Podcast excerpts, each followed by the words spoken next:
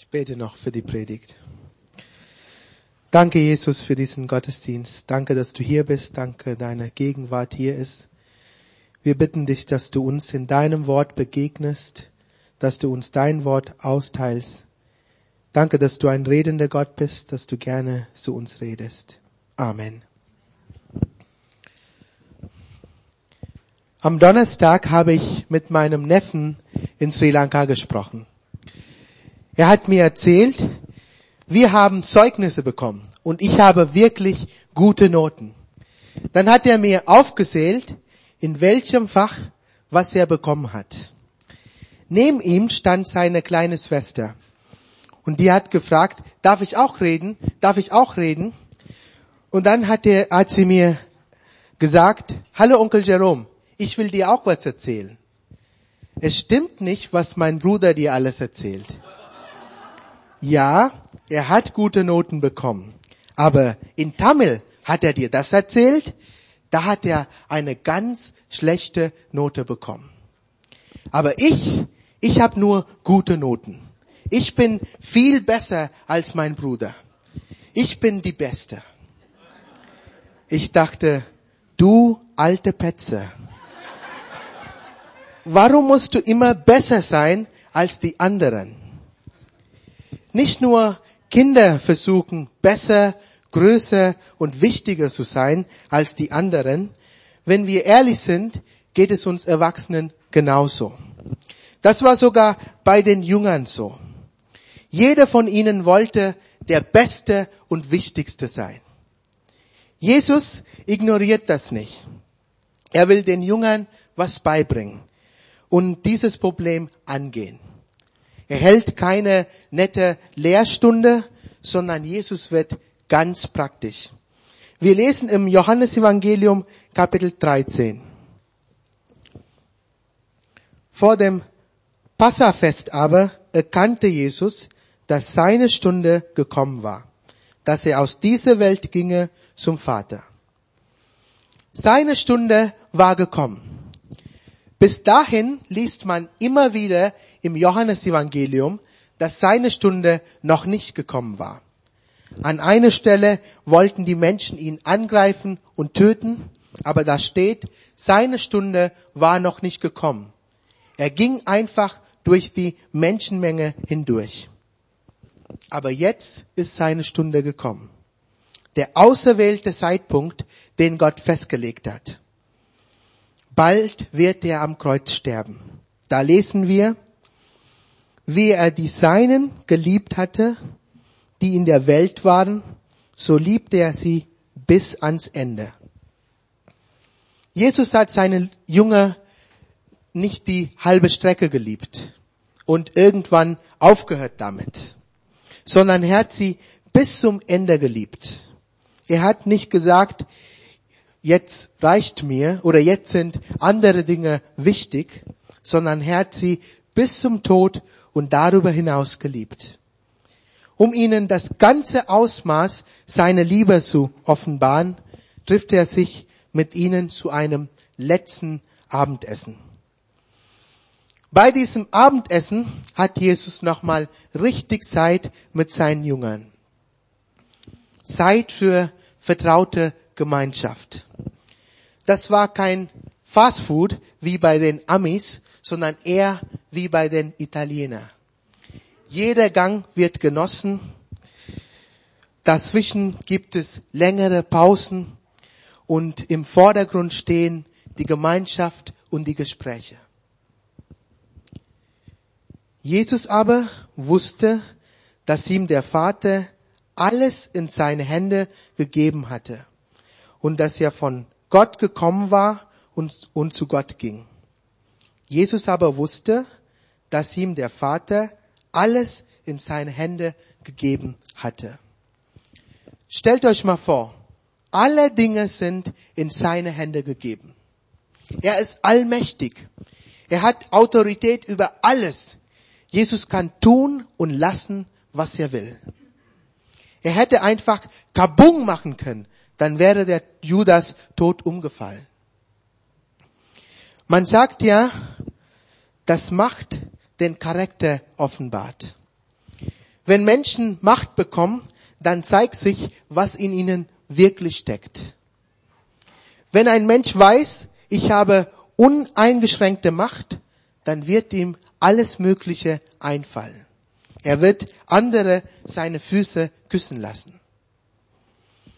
Aber er wird sicherlich nicht auf die Idee kommen, das zu tun, was Jesus jetzt vorhat. Da stand er vom Mahl auf, legte sein Obergewand ab und nahm einen Schurz und umgürtete sich. In diesem Bewusstsein, dass er göttlichen Ursprungs ist, dass er alle Macht hat, macht sich zum niedrigsten Diener. Das ist total krass. An dieser Stelle, als ich das gelesen habe, musste ich erstmal stoppen und Lobpreis machen. Ich habe gejubelt wie ein richtiger Pfingstler. Ich habe gesagt, Jesus, du bist genial. Ich war richtig begeistert. Jesus, der so einen unvorstellbar hohen Status hat, kleidet sich wie ein Sklave und beugt sich vor seinen Jüngern. Danach goss er Wasser in ein Becken, fing an, den Füßen, den, den Jüngern die Füße zu waschen und trocknete sie mit dem Schurz, mit dem er umgutet war. Wenn man nicht versteht, was das Füßewaschen damals bedeutete, dann versteht man die ganze Geschichte nicht. Füßewaschen war in der Antike kein religiöses Ritual, sondern eine ganz praktische, nützliche Tätigkeit. Es war was ganz Alltägliches. So wie du, wenn, wenn du in ein Haus kommst, dass du deine Schuhe an der Fußmatte abreibst. Wenn mal ein Gast zu dir nach Hause kommt und wenn deine Mutter dich gut erzogen hat, dann nimmst du seine Jacke ab, bietest einen Sitzplatz an und fragst, ob er was trinken möchte. Aber damals war das ganz anders. Der Gast wurde begrüßt und dann wurden sofort seine Füße gewaschen. Das war sehr wichtig, weil die Menschen damals nicht auf die Stühle lagen, äh, Stühle saßen, sondern zu Tisch lagen. Das heißt, man hatte auch schnell mal den Fuß des Nachbarn im Gesicht. Und wer will schon Käsefüße essen? Die Füße zu waschen war aber eine sehr erniedrigende Arbeit. Das hat nicht der Gastgeber gemacht, sondern der allerniedrigste Sklave. Oder wenn man keine Sklaven hatte, die niedrigste Person im Haus. Nicht nur die Römer, auch viele Juden hatten Sklaven. Aber wenn die einen jüdischen Sklaven hatten, gab es eine Arbeit, die er nicht machen dürfte. Welche Arbeit war das? Das Füßewaschen. Die Juden haben gesagt, auch wenn er ein Sklave ist, ist er unser Bruder, ist, er ist Jude. Deswegen darf er diese eine Arbeit nicht machen. In der jüdischen Kultur mussten auch Junge ihrem Rabbi mit ganzer Hingabe dienen wie Knechte. Aber es gab nur eine einzige Ausnahme. Sie dürften ihrem Rabbi nicht die Füße waschen. Da versteht man, wie niedrig und entwürdigend dieser Dienst war. Jesus tut das Allerniedrigste, was sich die Menschen damals vorstellen könnten. Er kniet sich vor seine Jünger und wäscht ihre Füße. Ihr dürft euch hier auf keinen Fall Modelfüße vorstellen. Aus irgendwelchen Werbesendungen für Fußcremes. Sondern raue, haarige, schwielige Männerfüße. die waren alles andere als lieblich. Jesus kommt zu jedem einzelnen von ihnen und zeigt ihnen seine Liebe. Er liebt nicht einfach alle Welt, sondern jeden Einzelnen. Bei jedem Einzelnen bleibt er stehen. Genauso will er auch uns ganz persönlich seine Liebe zeigen. Die Jünger waren mucksmäuschenstill. Sie waren schockiert. Sie haben die Luft angehalten. Sie haben, sie waren irritiert und haben einander ratlos angeschaut. Was macht er denn da? Als Jesus die Füße seiner Jünger wäscht, demonstriert er, was er in Kürze für sie tun wird. Er legt sein Gewand ab, so wie er am nächsten Tag sein Leben niederlegen wird. Er beugt sich vor seine Jünger nieder und gießt das Wasser aus, so wie er am nächsten Tag sein Blut vergießen wird. Er wäscht ihre schmutzigen Füße, so wie er am nächsten Tag alle ihre Sünden abwaschen wird. Alle waren still, bis er vor Petrus kniet. Da lesen wir, da kam er zu Simon Petrus. Der sprach zu ihm, Herr, solltest du mir die Füße waschen? Petrus, wie wir ihn kennen und lieben, kann nicht still bleiben. Es platzt aus ihm heraus. Du, meine, du willst meine Füße waschen? Du, mein Rabbi, der Heiland, der Allmächtige, der geheilt, befreit und Tote auferweckt hat? Du willst meine Füße waschen? Niemals. Nicht in aller Ewigkeit. Auf keinen Fall. Das war für ihn undenkbar. Ein Skandal. Du würdest auch sicher widersprechen, wenn dein Chef vor deiner Tür steht und sagt, ich möchte dein, dein Klo putzen. Selbst wenn du denkst, manche seiner Entscheidungen gehören ins Klo. Weil er einen so viel höheren Status hat als du, würdest du ihm niemals erlauben, diese Arbeit für dich zu machen. Genauso ging es Petrus. Aber Jesus durchbricht dieser Norm. Er, der Meister, erniedrigt sich und dient seinen Jüngern. Jesus antwortete und sprach zu ihm, was ich tue, das verstehst du jetzt nicht. Du wirst es aber hernach erfahren. Jesus sagt nicht, ach komm, ist doch nicht schlimm, wir sind doch Brüder, lass mich das doch für dich machen. Jesus widerspricht nicht dem, was Petrus über ihn sagt.